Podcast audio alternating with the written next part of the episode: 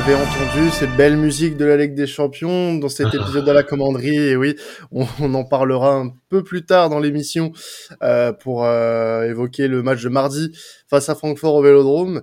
Euh, mais on va d'abord revenir un petit peu sur le, le match de samedi euh, avec la victoire face à Lille de Buzyn, avec bah, notamment mon cher Mathis qui fait son retour eh oui, il fallait bien que je revienne à un moment donné, quoi. Ouais. les vacances sont finies la, la ah, détente. malheureusement. Hein.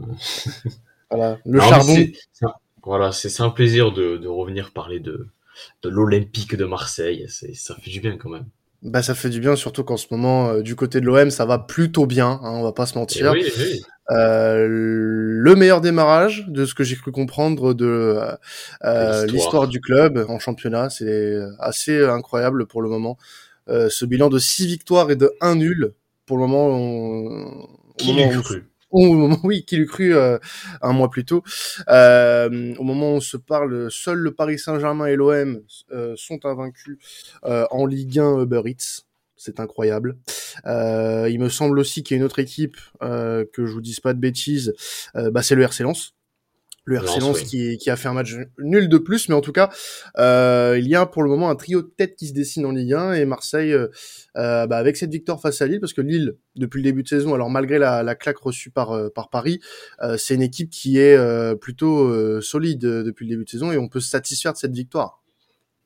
Bah oui, c'est franchement c'est assez intéressant de voir ça. C'est un match où il s'est passé pas mal de choses. Il y a eu, il y a eu des choix forts aussi qui ont qui ont été faits. J'en ai un en tête évidemment c'est euh, c'est la sortie de notre cher ami, du joueur qu'on adore, du Sud-Américain, euh, le plus grand défenseur de, l'histoire de l'OM, euh, qui est Leonardo Balerdi, qui sort. Ah, je pensais que c'était Duet chez l'état de ça, le plus grand défenseur ah, de l'OM. Oh, bah, ah ouais. Ah, non, il y a débat.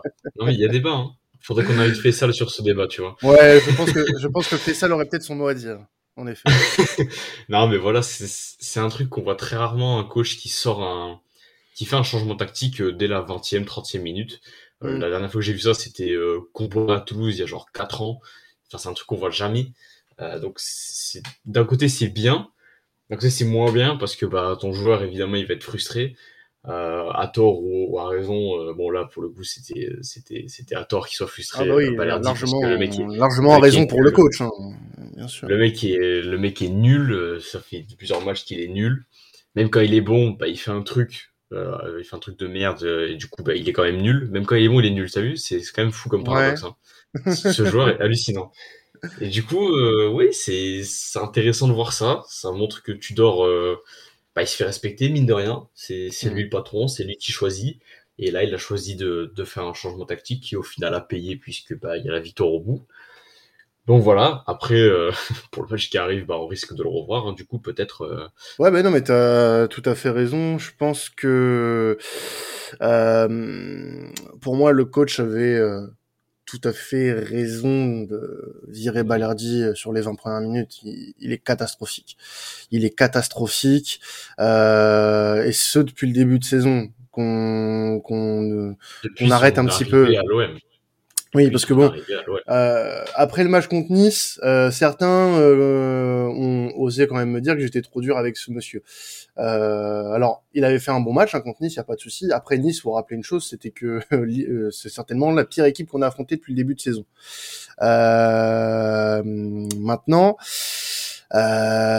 disons que c'est compliqué pour lui. Certes, je peux comprendre sa frustration mais à un moment donné, euh, ça venait beaucoup de lui quand même les incursions euh, de la défense, enfin de la de l'attaque lilloise. Donc euh, quand tu as vu le, le, changement tactique opéré par Tudor avec Kolasinac replacé un peu plus bas et Tavares sur le sur le côté gauche, ouais bah forcément ça a apporté un peu plus d'équilibre ça apporte un peu plus d'équilibre et tant mieux pour nous. Même s'il sort juste après le, le, but de l'égalisation, ça peut paraître dur pour lui. Euh, moi, je pensais un, au départ, je pensais juste à une blessure quand j'ai vu ça. Euh, je ah me suis dit qu'il y avait eu un, pépin en défense et au final, on apprend que c'est un choix tactique dû au très très mauvais début de match, parce qu'en plus, pour rappeler qu'il prend un jaune, hein, Balerdi, hein, sur son début de match. Donc, euh, ouais, moi je peux comprendre Tudor. Moi, je comprends pas pourquoi on peut trouver ça étonnant dans le sens où euh, oui, c'est pas tous les jours que tu vois ça, mais euh, euh, quand t'as besoin euh, quand tu estimes que c'est euh, euh, nécessaire pour ton équipe de faire ce changement, bah tu le fais. Moi ça, moi ça me dérange absolument pas. Euh, S'il a un minimum de mental, il va s'en remettre, euh, il va se remettre au travail surtout, et ça va être dans le bien du club parce que il faut que il soit euh, à 100% aussi de, son côté, puisque la Ligue des Champions, euh, là Mbemba, on sait pas combien de matchs il va prendre sachant qu'il y en a au moins un, celui de mardi face à Francfort. Mais voilà, j'ai pas de j'ai pas de crainte sur sur ça et même si c'est un joueur euh, très moyen, il faut que qu'il se remette euh, en tête qu'il euh, doit être au service du collectif et que même si c'est que 20 minutes, bah c'est que 20 minutes et puis basta. Voilà. Malheureusement, ah, il, a été mauvais, il a été remplacé, c'est comme ça. Voilà, c'est ça. Surtout qu'il est remplacé par euh, par du coup, qui lui fait une en début de saison qui est plutôt bon, qui est plutôt mm. étonnant. Donc euh, bah, c'est même mérité pour lui euh, qui joue et c'est bien, ça montre quand même que le coach, comme j'ai dit tout à l'heure, il s'y fait respecter et il fait jouer euh, beaucoup au mérite. Donc, mm, non mais c'est. Ne mérite pas, il joue pas et Kolasinac mérite, il rentre tout simplement. Mm. C'est un calcul tactique assez simple et c'est intéressant de voir que des coachs ne restent pas trop butés sur leurs idées de base et acceptent aussi euh, d'avoir fait une erreur dans leur composition de base euh, et font un changement. C'est pas toujours qu'on le voit, mais c'est intéressant à voir et c'est rassurant aussi. Bon, euh, de toute façon, euh, ça se voit que depuis le début de saison que le coach euh, commence un peu à se faire respecter parce que euh, le plan de Tudor, par exemple, avec Payet, le joueur l'a compris et, et, et ils, se ils se le disent en, en conf de presse que voilà, c'est ça a été vu entre eux, il n'y a aucune frustration, euh, donc c'est très bien. C'est très bien dans, dans, dans la bonne marche du club. Ça se voit que les choses sont faites correctement depuis le début de saison, euh, que ce soit sur le terrain euh, ou même dans la relation avec les joueurs. Donc euh, moi, c'est pour ça le, pour moi le l'énervement de Balerdi, c'est un épiphénomène, un peu comme euh, ce qui s'était passé avec Suarez. Euh, voilà, exactement. Voilà. Donc bien sûr, exactement. Après, pour revenir rapidement sur le sur le match, bah moi j'ai trouvé que sur l'ensemble euh, l'équipe a plutôt bien négocié euh, une euh, partie qui démarrait un peu mal quand même parce que Lille a été très a, a, su nous contrer parfaitement sur les 20 premières minutes, on va dire. Et puis après, leur, leur de base était, était bien quoi. Ils... Hmm. En plus, ils ont aligné leur leur meilleur 11 possible. De, de, ce qu'on a vu de certains supporters lillois, tout le monde était d'accord pour dire que c'était la meilleure compo possible qui pouvait sortir. Et euh, c'est qu'au début, ils ont beaucoup menacé, mais on a su reverser la tendance. Donc, euh, ça montre que l'équipe a du mental et que euh, les choses peuvent bien se passer si on le veut. Parce que ça, c'est un match qu'on c'est un match qu'on perd l'année dernière, par exemple. Bah, exactement. Mais c'est pareil. Par exemple, il y a beaucoup d'exemples hein, déjà cette saison à ce niveau-là. Mm. Euh, le match, le match à Auxerre, le match euh, contre Clermont. Euh, c'est des ouais. matchs que la saison dernière, euh, le l'OM de San Pauli n'aurait pas gagné. Et euh, je suis euh, quand même assez, euh, euh, je vais dire époustouflé, le mot est un peu fort quand même, mais euh, disons que j'aime beaucoup l'utilisation de certains joueurs depuis le début de saison. Mmh. Euh, notamment devant. Euh, L'arrivée d'Arit va vraiment, je trouve, provoquer quelque chose devant, et je pense qu'au fur et à mesure, Amin Harit, il va vraiment gagner sa place de titulaire, euh, même si c'est enfin et si c'est pas déjà fait parce que je trouve que mmh. euh, au vu de son utilisation des derniers matchs il y a moyen que euh, qu'il grasse une une place euh, dans le 11 euh, parce que pour moi Payet Sanchez Harit ça peut match ça peut match totalement ça peut match totalement ouais ça peut match totalement et pareil pour un, un under qui a, qui a été pour moi l'homme du match euh, ce samedi euh, qui a fait un, une très très grosse rencontre, une passe mmh. décisive. Euh, il a beaucoup tenté. Euh, il, a, il, a, il, aurait même, il aurait même pu marquer euh, juste après l'égalisation euh, si un défenseur lillois l'avait pas sauvé sur la ligne et euh, il aurait peut-être même pu marquer sur penalty si euh, euh, on avait sifflé un penalty de la part de Monsieur Benjamin André euh, qui fait une.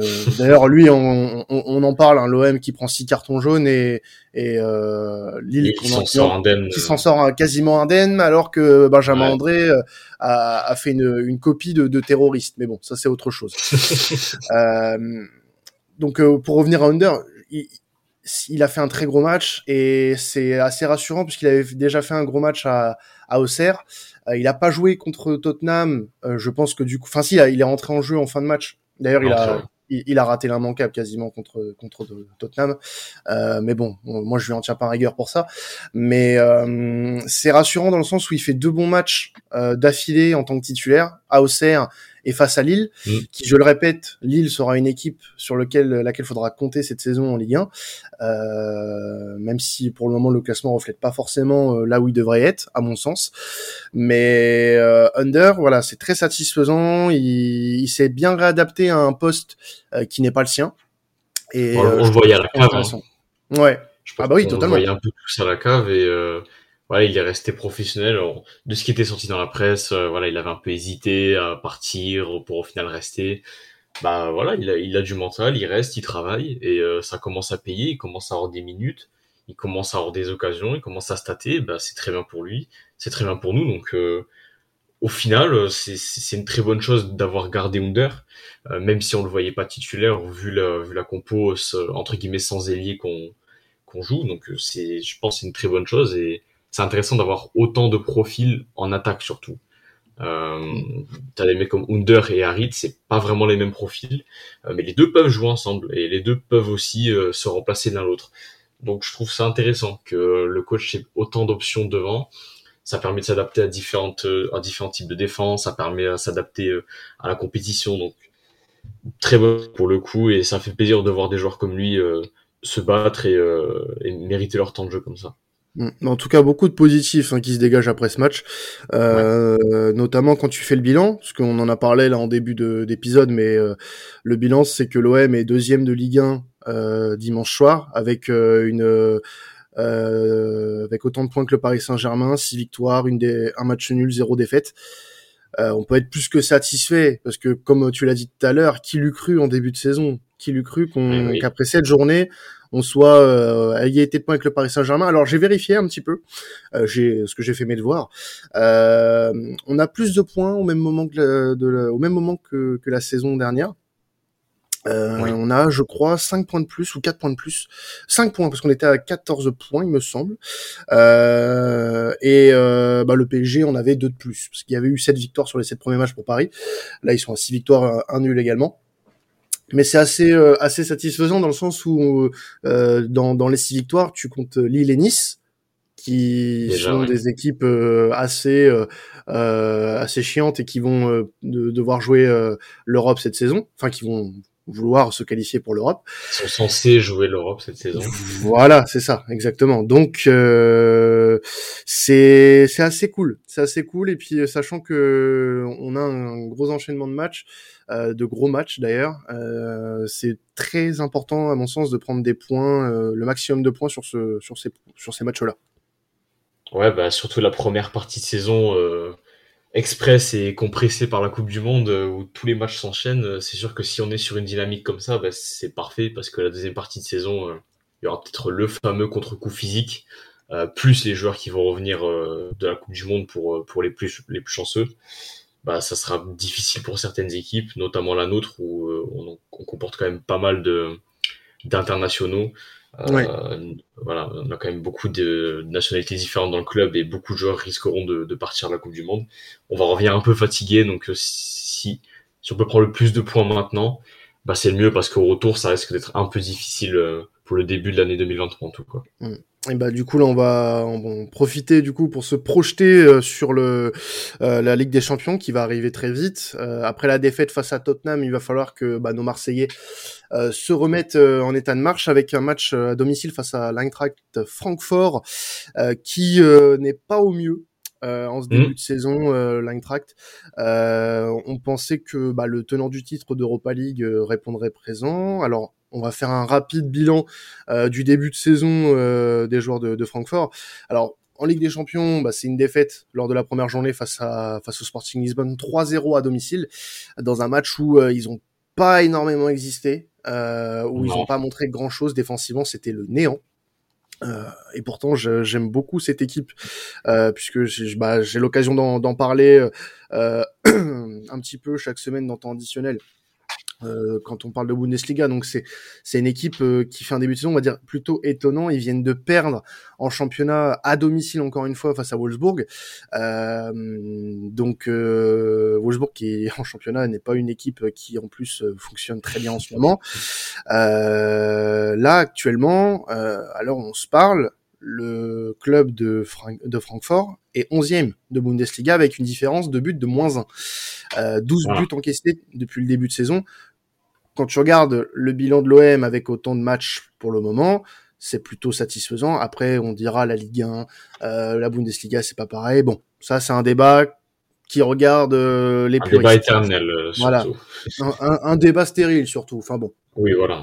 Voilà. L'OM, c'est 15 buts marqués, 4 encaissés en championnat, euh, ce qui est plutôt bon. On va pas se mentir. On a la meilleure défense du championnat à égalité avec celle du Paris Saint-Germain.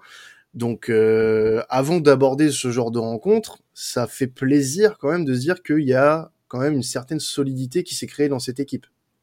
Bah oui, surtout que on va jouer euh, à domicile, hein, euh, ce mm. qui est un avantage supplémentaire. Euh, donc forcément sur le papier, on devrait être au-dessus. Enfin, on est, on est l'équipe qui semble au-dessus en termes de forme.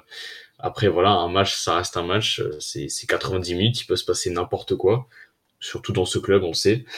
Et va falloir rester sérieux, va falloir montrer que les joueurs sont capables de, de pouvoir affronter des, euh, des clubs qui, qui savent gagner, euh, mm. notamment qui savent gagner des trophées, hein, contrairement à nous. Euh, ça, me fait pleurer en vrai de dire ça, mais, mais c'est vrai quoi.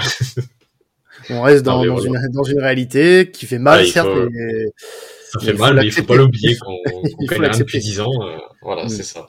Non, mais voilà, en face, t'as as des mecs qui ont gagné la Coupe d'Europe. Euh, voilà, ils, ils, ont la dalle, euh, ils mm. savent qu'ils font n'importe quoi. Donc un, un, revirement, ça peut, ça peut arriver chez nous, donc faut rester vigilant. Alors tu parlais du, euh, du facteur public. En effet, il faut, faut pas le négliger parce qu'on va être devant 64 000, voire plus, euh, supporters pour le retour du Vélodrome. Je parlais, de vigilance, c'est le moment d'en parler, tu vois. 64 000 supporters marseillais sont normalement présents euh, au coup d'envoi de ce match, avec, bon, on connaît les risques, hein. il y a eu euh, des, euh, des précédents avec Cologne qui s'est déplacé à Nice jeudi dernier. bon, le, visiblement, la, la région a mis des moyens pour ce match-là. Il sera sur, haute surveillance à voir. On espère qu'il n'y aura pas de, de débordement et que tout sera bien cadré. Ça reste une fête du football. On rappelle que le Marseille attend euh, cette Ligue des Champions depuis un moment, surtout euh, que bah, l'édition Covid avait pas trop euh, été un marquant pour pour les supporters. Hein. Elle, n'a pas existé, exactement. Mais voilà, c'est c'est intéressant de, de, se dire ça parce que tu, tu as quand même euh, euh, un plus dans, dans, dans, ce stade avec la Ligue des Champions, avec une ambiance, je l'espère, survoltée euh, dans le bon sens et ça peut ça peut apporter son petit truc en plus. Maintenant, quand tu regardes cette équipe de Francfort aujourd'hui, tu peux te dire que potentiellement, bah, c'est l'équipe qui a le moins moins d'arguments dans ce groupe au vu du mmh. début de saison. Maintenant, euh, il faut que tu regardes un petit peu de plus près les joueurs euh, quand, quand tu regardes, quand tu t'intéresses à une équipe. Et euh, bah, c'est loin d'être dégueulasse. T'as des joueurs confirmés de Bundesliga, euh, t'as Kamada, euh, t'as Mario Götze, euh, tu as Kevin Trapp dans ton équipe. Euh, t'as des jeunes joueurs avec Ndika, euh, Colomwani, euh, des joueurs qu'on connaît bien parce que de nationalité française et qu'on a vu récemment en Ligue 1 avec Colomwani, notamment avec le, le FC Nantes. Donc euh, c'est euh, c'est des profils qui sont intéressants, ça va pas être simple. Euh, ils ont l'habitude de jouer en 4 2 3 1 avec Godze en 10 notamment. Colomwani qui, qui, était sur un côté notamment le week-end dernier face à Wolfsburg. moi je pense qu'on on va dominer cette rencontre pour être honnête, euh, avec ce qu'on a. En, fait, moi, je me base surtout sur ce qu'on a fait face à Tottenham. Tottenham qui euh, n'a pas produit grand chose jusqu'à l'exclusion d'Mbemba et, euh, et qui, a, qui a, pas été mauvais avant son exclusion d'ailleurs. C'était même le meilleur euh, défenseur du, du match. Et euh, maintenant, est-ce qu'on sera capable de, de, recréer la même intensité? Parce qu'il y avait de l'intensité hein, en première période. moi, j'ai adoré l'intensité qui avait été mise face à Tottenham. Maintenant, le problème qui va se poser chez nous, euh, Mathis, ça va être l'efficacité et le la, la création d'occasion notamment. Et oui, mais euh, disons qu'on était privé d'un joueur, un joueur fantastique contre contre Tottenham, un joueur qui nous porte euh, sur l'attaque dans ce début de saison, c'est Alexis Sanchez qui sera là euh, contre Francfort, qui sera très probablement normalement titulaire euh, aux côtés de Payet et peut-être de Harit, on verra bien. Et euh, j'aime pas, j'aime pas tout baser sur un joueur, mais Alexis Sanchez cette saison, euh, pour l'instant c'est un facteur X. C'est quand tu l'as pas, bah bon, tu essayes de marquer, mais quand tu l'as, tu sais que tu vas marquer, tu sais qu'il va se passer quelque chose. Euh, il y a énormément de combinaisons entre tous les joueurs autour de lui. Il s'entend avec tout le monde, ce qui est assez impressionnant et c'est pour ça qu'on voulait un joueur d'expérience devant. Il apporte exactement ce qu'on attend de lui et c'est le genre de rencontre où c'est lui qui peut nous sortir d'une mauvaise, d'une mauvaise passe. Donc euh, voilà, un joueur qui a autant d'expérience, qui connaît très très bien la Ligue des Champions. C'est génial d'avoir ça et je pense que ça va vraiment pouvoir faire la différence, en tout cas sur, ce, sur ces rencontres de Ligue des Champions. Ouais, totalement. Et euh, je pense que c'est vraiment ce qui nous a manqué euh, face à Tottenham, c'est des créateurs. Euh, parce que l'attaque, on rappelle, contre Tottenham, après, voilà, je je, je veux pas tirer euh, euh, à boulet rouge sur Luis Suarez, mais malheureusement Suarez pour le moment il est encore trop juste pour ce genre de, de rendez-vous. Et euh, il n'y avait pas forcément euh, des joueurs capables de, de pouvoir créer autour de lui, parce que le, les deux derrière lui c'était Gerson Gendouzi. C'est alors Gerson aurait pu le faire et j'ai d'ailleurs pas été emballé par son premier match face à Tottenham, mais euh, Gendouzi on l'a répété dans ce podcast, euh, notamment par l'intermédiaire de Brice, euh, qui avait l'air très engagé là-dessus, par d'ailleurs, euh, c'est que Gendouzi, bah, c'est pas son poste malheureusement, et que là, tu as potentiellement trois joueurs qui peuvent occuper l'espace quand Sanchez est devant. Ça va être Payet, ça va être Under, ça va être Harit. donc là, de la création, tu vas en avoir tu vas en avoir et tu as un attaquant qui est en forme, à qui on prédisait euh, qu'il était fini, euh, notamment sur une fameuse chaîne cryptée que je ne nommerai pas, mais euh, on, on, on, disait qu'il allait pas apporter grand chose à l'OM. Au final, il est déjà à 4 buts en championnat. donc, s'il reporte sa bonne forme du championnat sur la Ligue des Champions, moi je vois pas ce qui peut nous arrêter contre contre Francfort. Même si Francfort faut pas les prendre à la légère du tout on est d'accord. Mais c'est un match pour moi qui euh, peut nous sourire. On, a des raisons en fait d'espérer avec ce qu'on a vu mercredi dernier et la réaction des joueurs euh, face à Lille aussi. C'est moi j'ai trouvé ça très intéressant. Euh, et il y a beaucoup de motifs d'espoir en fait pour le match de mardi. Ben, on a on a un groupe qui est qui est soudé qui est en forme honnêtement, il euh, n'y a, plus qu'à jouer et on espère en tout cas que l'issue sera, sera favorable parce que c'est sûr que là, euh, si on perd euh, à domicile le deuxième match, ça va être dur pour le reste de la compétition d'imaginer quelque chose quand tu vas aller jouer au mm. Portugal notamment face à peut-être l'une des meilleures équipes du, du groupe en la personne du Sporting. Donc à voir ce que ça va donner. Mais euh, c'est vrai que là, tous les motifs d'espoir sont présents. Donc là, il y a, comme j'ai dit, il n'y a plus qu'à jouer, quoi. Ouais, bon, sachant que euh, on aura des absents sur ce match-là, euh, notamment déjà euh, Chancel Memba qui sera lui euh, suspendu. il va purger son premier et on espère seul match de suspension, parce qu'on rappelle qu'il a pris un rouge direct. Donc euh, en toute logique, euh, bah, ce genre de choses, c'est deux matchs minimum. Euh, donc on croise les doigts pour pour lui. il y aurait des incertitudes en défense, notamment avec Samuel Gigot et, et Eric Bailly. Alors Gigot, lui, est sorti à peu près après l'heure de jeu, remplacé par par Touré. Mmh. mais du coup, Là, euh, là, ça va être la principale euh, interrogation, c'est qui va faire jouer euh, Tudor en défense, parce que si tu as Mbemba blessé, euh, blessé, suspendu, et que bah t'as deux de tes défenseurs centraux qui sont incertains, il te reste Balerdi, il te reste Kolasinac, mais derrière il te reste plus personne d'autre puisque Touré n'est pas dans la dans, dans la liste. Donc mhm. tu fais tu fais jouer qui toi Mathis? Et comment tu joues si tu as ces deux-là d'absents? Bah tu vois, on en a parlé très rapidement. Euh en off avant de commencer le podcast, mais toi tu m'as parlé de Valentin Rongier. Et en y, re, en y réfléchissant, bah, est-ce que tu verrais pas bien un petit Valentin Rongier au centre d'une défense à 3 un peu en mode libéraux, pour, mm. en mode maître de la relance, qui monte et qui descend?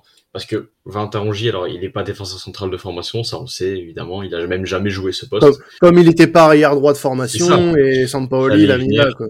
J'allais venir, il a, il a dit lui-même, il a appris à être, euh, à être défenseur parce qu'il euh, il le disait, hein, c'est, c'est un métier différent d'être au milieu, d'être attaquant, etc. Donc peut-être qu'il peut se servir de cette, de cette euh, nouvelle expérience récente pour incarner la défense centrale. Après, ça reste un énorme pari.